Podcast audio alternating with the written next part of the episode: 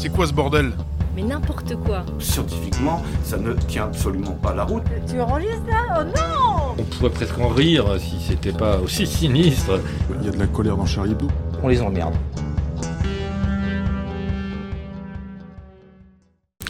Bonjour et bienvenue, vous écoutez le troisième numéro déjà du Bistrot de Charlie, le nouveau podcast de Charlie Hebdo.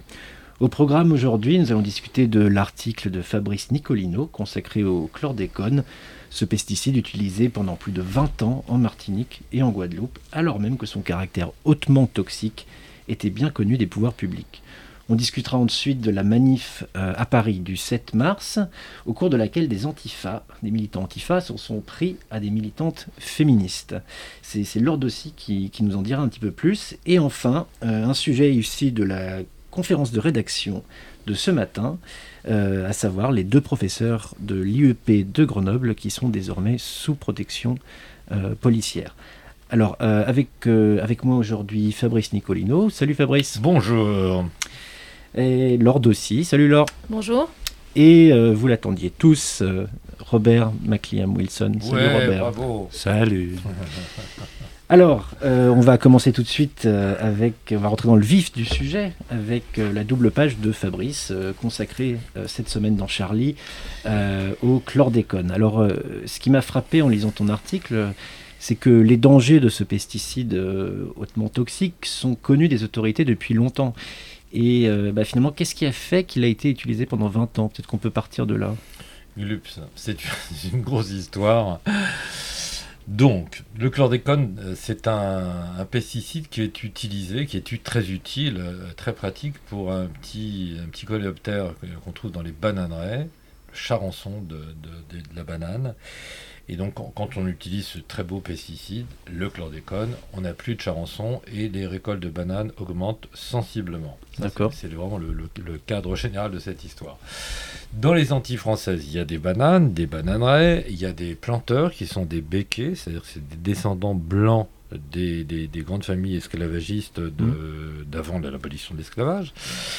Et euh, donc ils, sont les propriétaires de ces, de ces plantations. Ils ont fort logiquement envie que leurs plantations produisent le plus grand, le plus grand tonnage possible de bananes. Et ils, ont, en effet, ils se sont arrangés pour pouvoir euh, utiliser du chlordécone dans des conditions effarantes, euh, on, va dire pour aller très vite, entre 1972 et 1993. Alors oui, si je comprends bien dans ton papier, en 72, on savait déjà, il y avait des gens qui savaient en tout cas que c'était euh, dangereux. Le monde entier, ça Ah, le pas- monde entier. Je veux dire, la, toxicologie, c'est-à-dire l'étude des poisons, c'est une, science euh, qui, qui, qui, qui a ses repères, bien entendu, et tous les toxicologues du monde entier savaient très bien à quoi sortir à propos du chlordécone, pour une raison très simple. C'est qu'en enfin, il y a une usine euh, en Virginie, donc aux États-Unis, dans la Mhm. petite ville de Hopewell, qui, euh, qui fabriquait de- de- du chlordécone dans les années 60 et on se rend compte euh, au tout début des années 70 que les travailleurs de cette usine d'Upwell, beaucoup, la moitié en vérité, ont des problèmes de santé très considérables, des atteintes à leur système nerveux central, des évanouissements, des, des- des- toute une série de signes neurologiques très graves. Beaucoup sont hospitalisés, donc c'est un peu une catastrophe. On se rend compte avec horreur que on, on- on- on feint de se rendre compte que le- la, la production de chlordécone pose des problèmes.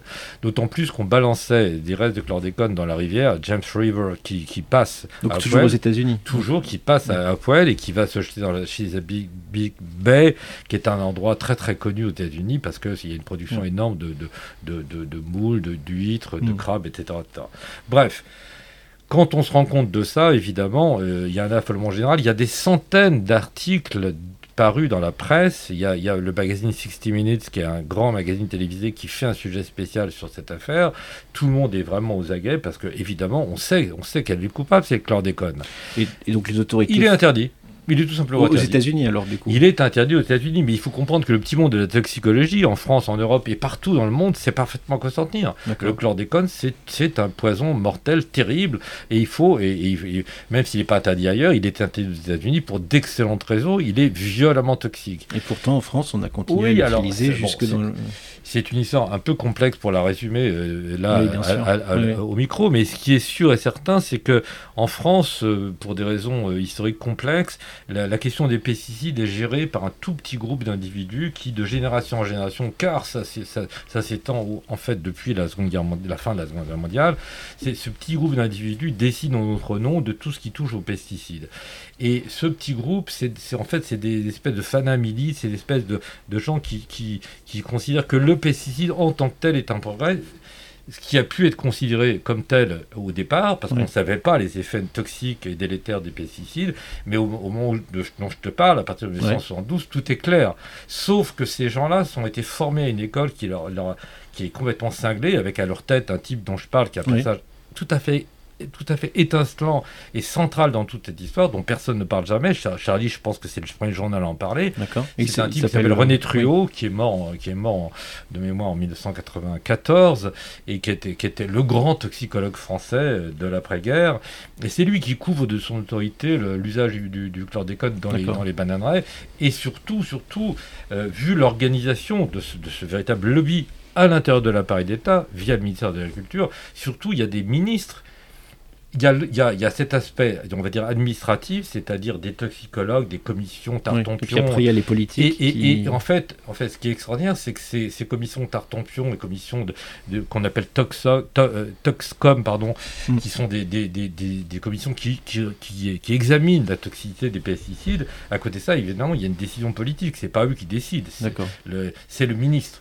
Et en fait, il se passe quelque chose d'extraordinaire, c'est que euh, il y, a, un- il y a un flottement autour de 1980 pour des raisons que je n'indique pas là, Ouais, et, ouais. et on, on ne va plus fabriquer de, de, chlordécone.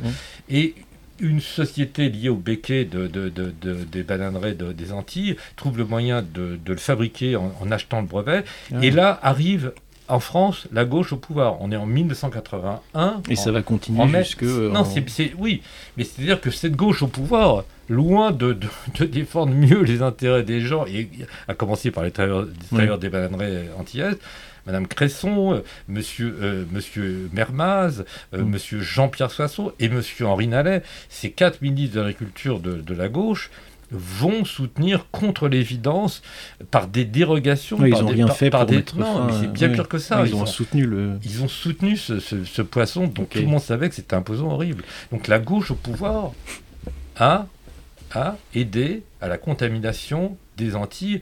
Je rappelle, je rappelle, Oui. je, dis, oui. je dis que le, le chlordécone, c'est un, un- c'est un poison chimique très très singulier, il a ce qu'on appelle une, une rémanence extraordinaire. Il a, il, Il a est- une persistance Il est très dans stable, c'est ça que tu dis. Il est très stable chimiquement et il est, il, est, il est dans les sols des bananeraies et d'une partie des Antilles pour au moins 5 siècles, D'accord. 500 ans.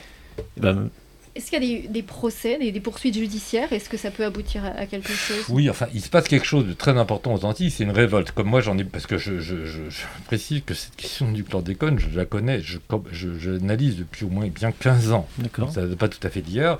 Et c'est la première fois que je vois que dans les Antilles françaises, en Martinique comme en Guadeloupe, il y a une révolte populaire qui est en train de monter avec des manifestations tout à fait sensationnelles.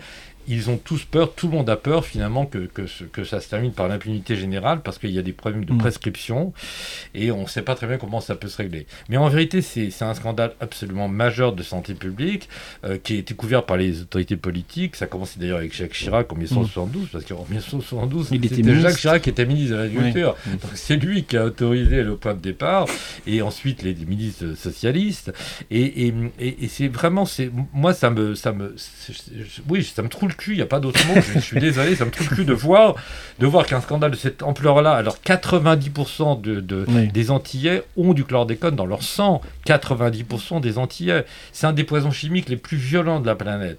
On le savait et on a laissé les sols être empoisonnés pour 5 siècles, le, le sang des, des- des- des humains, et, et parlons pas de tous les non-humains qui existent Mm. aussi, tous les êtres vivants de- des Antilles, et, et tout ça, tout ça pourquoi? Pour faire plaisir, parce que c'est un lobby, Oui, je c'est parle faire- rapidement, c'est un lobby Oui, qui, oui. Est, qui, est, qui est téléguidé par les béquets de, de- de- des, Antilles, qui a trouvé, qui a trouvé l'oreille de, Chirac et de sa bande de, mafieux, euh, puisque Chirac, c'est pas la peine non plus de tourner autour du pot, il, il a construit une partie de sa carrière en s'appuyant sur des mafieux, que ce soit Gaston Floss, C'est oui. encore un autre sujet, ça. Mais oui, euh, mais bon, je veux dire, c'est oui. tout ça se tient. voilà, bref, j'arrête. Ok, bah merci. J'espère que ça vous a donné envie de le lire. Et puis alors rapidement, euh, très rapidement, de passer au sujet suivant. Robert, est-ce que, est-ce que tu étais au courant de de, cette, de, ce, de ce scandale euh, avec ce truc-là. en fait, le papier, c'est. Manifestement, non Le papier, c'est extraordinaire parce que euh, Fabrice est là pour que Charlie peut revendiquer au moins un journaliste honnête, compétent et bosseur. Comme ça, nous les autres, on peut déconner. oui, mais je fais partie de. Euh, et ce qui était chouette dans le papier, c'est ça montre à quel point l'histoire ressemble à, l'histoire de DDT ça s'appelle Oui, bien sûr. DDT. Et en fait, ce sont des histoires d'amour. Ça commence avec la passion, on est convaincu que ça va tout régler, tous nos problèmes, puis on est déçu, et puis ça se termine vraiment mal. C'est vrai, c'est vrai. Ouais. C'est vrai, tu as tout raison. Ok. Bon, bah, merci. Euh, on va passer au sujet, euh, au sujet suivant.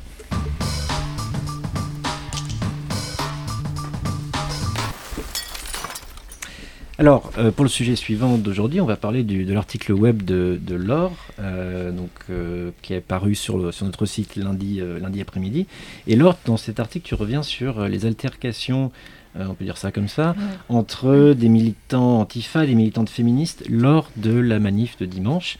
Alors, est-ce que tu, tu pourrais rapidement résumer pour euh, celles et ceux qui, qui, ne sont pas au courant de ce qui s'est passé Oui, euh, parce qu'effectivement, comme c'est un peu étrange, un peu absurde comme scène, il faut, mm. euh, il faut la, effectivement la, raconter et ça n'a pas été raconté dans, dans beaucoup de journaux d'ailleurs. Alors, effectivement, il y a plusieurs groupes, on va dire, de, de personnes qui se présentes comme euh, Antifa, euh, qui s'en sont pris euh, à, des groupes de, féministes qui étaient présents en place de la République. Donc c'était à l'occasion de la manifestation. À l'occasion du 8 mars, c'était une manif, il y a eu plusieurs manifestations cette année, et donc là c'était une manifestation la, veille du 8 mars, donc le 7 mars, le dimanche, et ils s'en sont pris au cri notamment de putophobes, et ils leur reprochaient plusieurs choses, et notamment ils s'en prenaient en fait à, des, à des féministes, on dit abolitionnistes, c'est-à-dire qui luttent euh, pour l'abolition euh, du système prostitueur, on peut dire l'abolition de la prostitution. Et, eux euh, militent, on va dire, pour que la prostitution soit considérée comme, on va dire, un travail comme un autre. Alors c'est historiquement un débat qui est très virulent au sein du féminisme, mais là il semble que voilà une étape est quand même franchie parce qu'il y avait cette volonté. Alors il y a déjà eu des altercations très virulentes il y a quelques années quand il y avait notamment euh, des revendications pour euh, justement une loi euh, qui, qui pour, la, pour pénaliser ah les clients. voilà, mais là, c'est un peu une étape qui, en tout cas, voilà, c'était une intercation assez violente. ça, ces groupes dits Antifa venaient vraiment pour en, découdre, entre guillemets. Ils sont venus avec des œufs pour envoyer des œufs dans la figure de ces groupes féministes. et puis, il y a eu d'autres, il y a d'autres oppositions qui se surajoutent parce que, par exemple, d'autres groupes Antifa s'en sont pris également euh, à des fémènes au cri de islamophobes. Euh, donc là, en fait, ils reprochent, je pense qu'il y a une incompréhension totale euh, des combats des fémènes qui critiquent, par exemple, le voile, critiquent le, sexisme du voile et qui se positionnent pour le droit au, blasphème et qui notamment s'en prennent à à tous les extrémismes religieux. Et, donc voilà, et donc ces, groupes antifa euh, considèrent à tort, euh, à mon sens, euh, les fémènes comme étant islamophobes. Et on voit en fait dans ces, dans ces altercations des, des, positionnements qui aujourd'hui sont quasiment irréconciliables, que ce soit à gauche ou au sein de certains mouvements féministes. Des positions irréconciliables, mais si je comprends bien aussi ton article, ça reste des positions très, très minoritaires en fait. Enfin, les, en tout cas, les, les, les positions des antifas en tout cas, dans la, manière de, de, réagir, euh, c'est effectivement euh, une, une, réaction euh, assez minoritaire, parce qu'apparemment, les, les, antifas ont été eux-mêmes critiqués par d'autres antifas ah, sur cette Oui, il faut dire soi-disant antifa, parce ah. que... Soi-disant antifa, et très je, facile à. Je les nomme pas trop, d'ailleurs, féministes non plus. Enfin, voilà, Est-ce que sont-ils féministes ou pas? Ils se présentent comme, comme féministes antifa, mais voilà, sans prendre à d'autres féministes comme ça, c'était un peu... Du coup, Robert, tu y étais à la manif? Ah ben, J'étais pas là, j'ai pas assisté, mais j'ai lu le, papier de l'or. Et ce qui m'a frappé tout de suite, c'était à quel point tout ça, c'était mais vraiment un malheur, quoi. Même leur slogan, euh, turf, euh, euh, c'est quoi Oui, je euh, pas préciser. Il y a aussi, ce se rajoute au débat Ouais. que je exposais, le, Ouais. les, les débats qui sont très complexes Ouais, autour de la question trans. ouais. Euh, il y a d'un côté des militants de la cause trans, on va dire, et qui est une, euh, un combat euh, tout à fait euh, légitime, Ouais. mais parfois qui va très très loin dans la volonté de modifier certains mots. Euh, on a vu d'autres, enfin des débats autour de- du fait de, de- de- de dire personne qui menstrue, Mais parce qu'il ne faut pas dire qu'il n'y a que les femmes qui menstruent. Euh, voilà, donc Mais de, que ça... de voir ça en France, qu'on a, on a les gens qui sont appelés TERF, qui est la dernière insulte qu'on peut balancer à une femme maintenant aux États-Unis, Alors sans pour traduire. expliquer sans TERF, ça veut, traduire. on, euh, son un Ça veut de dire trans qui, euh, voilà. exclusionary feminist, Ça. radical feminist.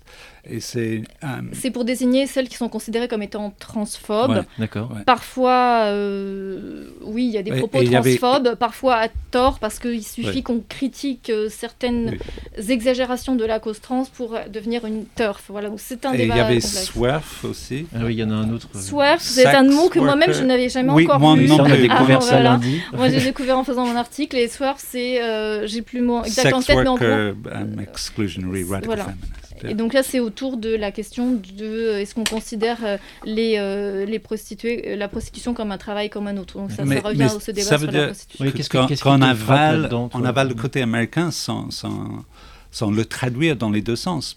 C'est même, même pas juste le slogan, mais c'est l'idée.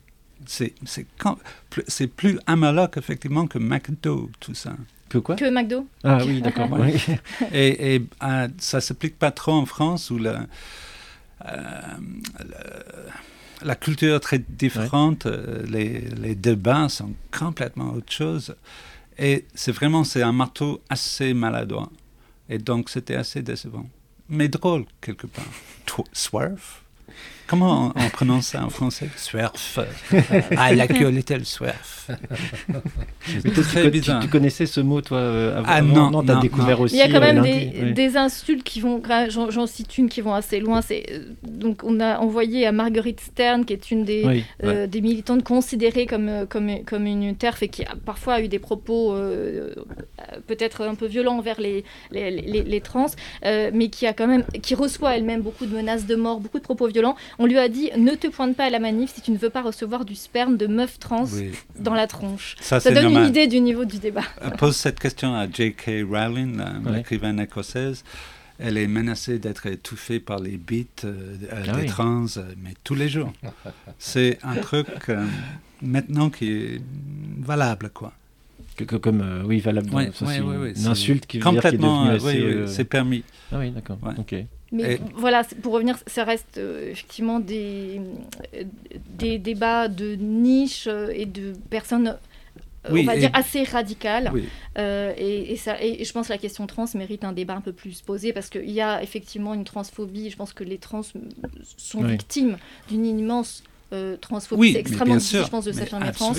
Et en, parallèle, il y a aussi une demande, de- parfois que je juge parfois exagérée, sur la de- une Oui. demande de, de- de transformer le vocabulaire euh, par une inclusivité, pour une inclusivité qui, qui, qui va euh, parfois trop loin, quoi, de ne plus employer le mot femme ou de, de considérer qu'un homme pourrait être aussi enceinte. Enfin, c'est, en plus, ça manque complète- complètement de pédagogie aussi euh, sur cette question-là. Donc, je En pense qu'il faut voilà, rétablir quelques Putain, équilibres. oui, euh, pas seulement de pédagogie, c'est oh, oh. à mon humble avis. et de, oui, oui, voilà. bon, il c'est- faudrait c'est- que. c'est- vrai qu'il nous totalement plus de déconnant. temps pour pouvoir. euh, C'est totalement déconnant. Oui, c'est assez. Oui. Non, non, il y a une partie qui est un peu délirante, en effet. Voilà.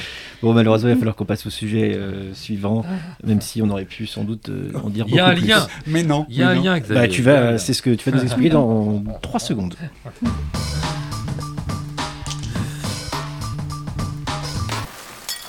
Alors, dernier sujet pour aujourd'hui, c'est donc euh, l'IEP de, de Grenoble, où deux professeurs accusés d'islamophobie euh, sont désormais sous protection policière. Alors, euh, Fabrice, tu disais à l'instant qu'il y avait un lien avec le sujet précédent. Quel est ce Je- lien Je vais me hasarder à en faire un. Je prétends pas Oui. qu'il existe vraiment, mais non, simplement, on voit dans les deux cas que c'est une, une très faible minorité qui impose une loi euh, différente de celle qu'on connaissait jusque-là. Là, là, là, c'est quand même assez. Enfin, dans, dans ce que disait Laure, c'est assez impressionnant que des gens se présentent prétendant antifa, donc Mm. antifascistes, euh, on arrive à avoir des, des- des études violentes. Des attitudes violentes par rapport à qui ne, ne, ne, ne correspond pas très exactement à leur mode de pensée. C'est c'est impressionnant. Dans le cadre de l'IEP de, de, de Grenoble, bien que moi je, je, ne- je- je- Ouais. j'ignore une partie de, de ce qui s'est passé là-bas, mais ce qu'on sait tout de même, c'est que des, des étudiants euh, appartenant à un syndicat, euh, une scission de- d'extrême gauche de l'UNEF, Mm. qui, est, qui semble être minor- enfin, qui, semble, qui, est, qui est majoritaire à l'IEP, donc à Sciences Po Grenoble, Mm. euh, se s'en sont pris à des profs euh, pour des raisons qui restent confuses, mais en tout cas, euh, ils, sont- ils se sont pris à des pensées exprimées par ces gens-là, qui ne sont pas des pensées nazies, je veux dire, qui sont des pensées qui leur déplaisent. Et pour ce motif-là, ils ont, à- ils ont apposé sur les Oui, murs ça, de, c'est de- ça de le l'université oui. leur nom, ils les ont traités de fascistes, et ils les, les, les, montrant, enfin les, désignant comme sur les Dazibao de la révolution culturelle prolétarienne Ouais. en Chine en 1966, les désignant comme des fascistes et comme des islamophobes, du coup, du même coup, il est, il est désigné comme des, des cibles possibles, potentielles pour tous les gens, et on voit de, de qui je veux parler, des djihadistes, Mm. et de tous, les, de tous les gens de ce genre-là, il est désigné comme des cibles possibles, puisque ce sont des islamophobes, ce sont des... Voilà. Oui, voilà, Donc euh, on, est, on est dans un truc qui, qui, qui même s'il s'agit de groupes très minoritaires dans les deux cas, on- on- je veux dire, on, on tremble un peu parce qu'on oui, a, ça fait, a l'impression. ça fait euh, beaucoup de bruit. Même mais surtout, on a l'impression que quelque chose est en train de se passer. Peut-être à tort, peut-être ça restera très minoritaire, mais, mais je veux dire, le fait que des, des, des conduites de ce genre puissent se produire Ouais. euh, en France, c'est quand même le signe de quelque chose. Quelque chose a tu bougé. penses qu'il y a quand même un, il y a eu un changement ces derniers temps euh, Sans aucun doute possible. Je veux dire, les, les limites morales de la politique ont, bougé. Je veux dire, il y a des choses qui étaient impensables et elles se produisent. Donc Oui, c'est pas D'une certaine façon, euh, tu dis que les limites euh, ont bougé, mais est-ce qu'elles sont pas finalement revenues à ce qu'elles étaient avant? Peut-être justement dans les années, tu parlais des années 60 de C'est très possible, c'est- très possible. De toute façon, j'ai toujours considéré, enfin oui, ou- enfin, en tout cas depuis très longtemps, euh, considéré que la, la politique, ça avance pas que dans un sens. Il y a des, il y a des, il y a des espèces de mouvements euh, de la pensée qui vont dans un sens puis dans un autre, des, des mouvements qui paraissent très très positifs, très heureux, et puis ensuite des, suivis de mouvements de régression. Disons que moi, pour, pour résumer mon point de vue, on est dans un moment de régression, quoi, morale Oui, et c'est- je crois que c'est ce politique. que tu disais un peu ce matin. Ouais, effectivement. c'est- Ouais. c'est-à-dire que si on est face à un truc, on se dit putain vivement demain que, que, que ça change quoi. En tout cas, je pense qu'il y a cette question euh, qui revient, qui est aujourd'hui euh, chez certains euh, militants de gauche, il y, a- cette incompréhension de ce qu'est la critique nécessaire des religions et, notamment de l'extrémisme religieux, parce Mm. que c'est vrai que c'est parti de là. Il me semble un professeur a, a considéré qu'il fallait pas employer le terme islamophobie, qui parfois euh, c'est complexe parce que effectivement ce terme euh, est souvent utilisé pour empêcher toute critique euh, Oui. de la religion. Donc Mm. et, et à partir du moment où il a dit ça, euh, eh bien, il a été considéré comme étant, comme étant raciste. Et c'est pour ça que qu'on l'a, euh, qu'on a balancé son, son nom comme ça. Mais je crois qu'il y a, il y a vraiment cette, euh, ce- malheureusement aujourd'hui, chez certains militants de gauche, et on le voit aussi à Charlie, Mm. des, des gens qui, qui, qui ne, ne comprennent plus, n'ont aucune culture de la, la- la critique. de la critique Mm. Et je nécessaire euh, des extrémismes religieux. Dirais, Et par rapport au féminisme, de dire simplement qu'il y a des injonctions patriarcales, que toutes les religions sont patriarcales, euh, beaucoup de féministes l'oublient et, euh, et en sont à valoriser euh, des croyances religieuses parce que c'est devenu une identité comme une autre à, à valoriser, quoi, d'être c'est formidable. Et nous- on oublie derrière toutes les injonctions qu'il Oui, peut y mais avoir. mais il y a un lien, un autre lien entre ces deux histoires, c'est le rapport à la liberté quoi. Je veux dire, euh, si- c'est clair qu'on veut, on, on veut empêcher. ces- Désolé. Oh, oh, Vous êtes tellement sérieux, les gars. Oh merde. Mais- Non, mais on justement, on voulait te on donner. On, on va, on, va Oh, on va écouter Fabrice et puis on voulait te donner Non, le mot non, de la non, mais fin. en fait, Moi, j'ai étudié à la Sorbonne. Une petite blagounette, ça serait la fin du monde ou quoi On n'est pas censé d'être rigolo, mais- là Charlie Mais Hebdo bordel, vas-y. On je voulais justement te demander ton avis sur, cette histoire. Mais, euh, Ah, désolé, j'en sais rien. Ça me gonfle. Merci pour ton avis. Non, non, mais C'était intéressant. Mais- mais il faut que j'évite tout sujet qu'il s'agit de Alors bon, Robert est irlandais, hein, précisons-le tout de suite. Robert est irlandais. et il faut- Oui, mais c'est vrai qu'il est. C'est où Grenoble? Non, mais il sait très bien où c'est Grenoble. Oui, parce qu'il j'ai est- il est passé allé à plusieurs mois là-bas, ouais. Oui, oui. Puis c'est un grand lecteur de Stendhal, Robert. Oui, c'est vrai. ah, bah Après, on va pas avoir l'air sérieux du tout. quoi. Non mais, non, mais bizarrement, les Grenoblois n'aiment pas Stendhal. Ils supportent pas Stendhal. Les ça- Grenoblois. Je, trouve ça dégueu, c'est assez fascinant. Il va falloir qu'on en parle une prochaine fois. En attendant, pour, pour cette semaine. Mais on euh, peut peut-être effacer le, le début de l'émission et puis, puis refaire un truc. Oui, parler directement de Stendhal, Ouais, je crois, je, je crois que c'est ce que, c'est ce que tout le monde attendait. sperme de meuf trans. euh, Oui, ah bah écoute, Oui. qu'on aurait dit Stendhal, Oh, ouais, effectivement. Oh, fuck. Bon, voilà, on a on a été un peu long aujourd'hui, mais on va donc devoir s'arrêter. C'est donc tout pour aujourd'hui. Et merci de- d'avoir écouté ce podcast. Et on se retrouve bien évidemment euh, dès la semaine prochaine. Au revoir. C'est quoi ce bordel? Mais n'importe quoi. Scientifiquement, ça ne tient absolument pas la route. Tu enregistres là Oh non On pourrait presque en rire si c'était pas aussi sinistre. Il y a de la colère dans Charlie Hebdo. On les emmerde.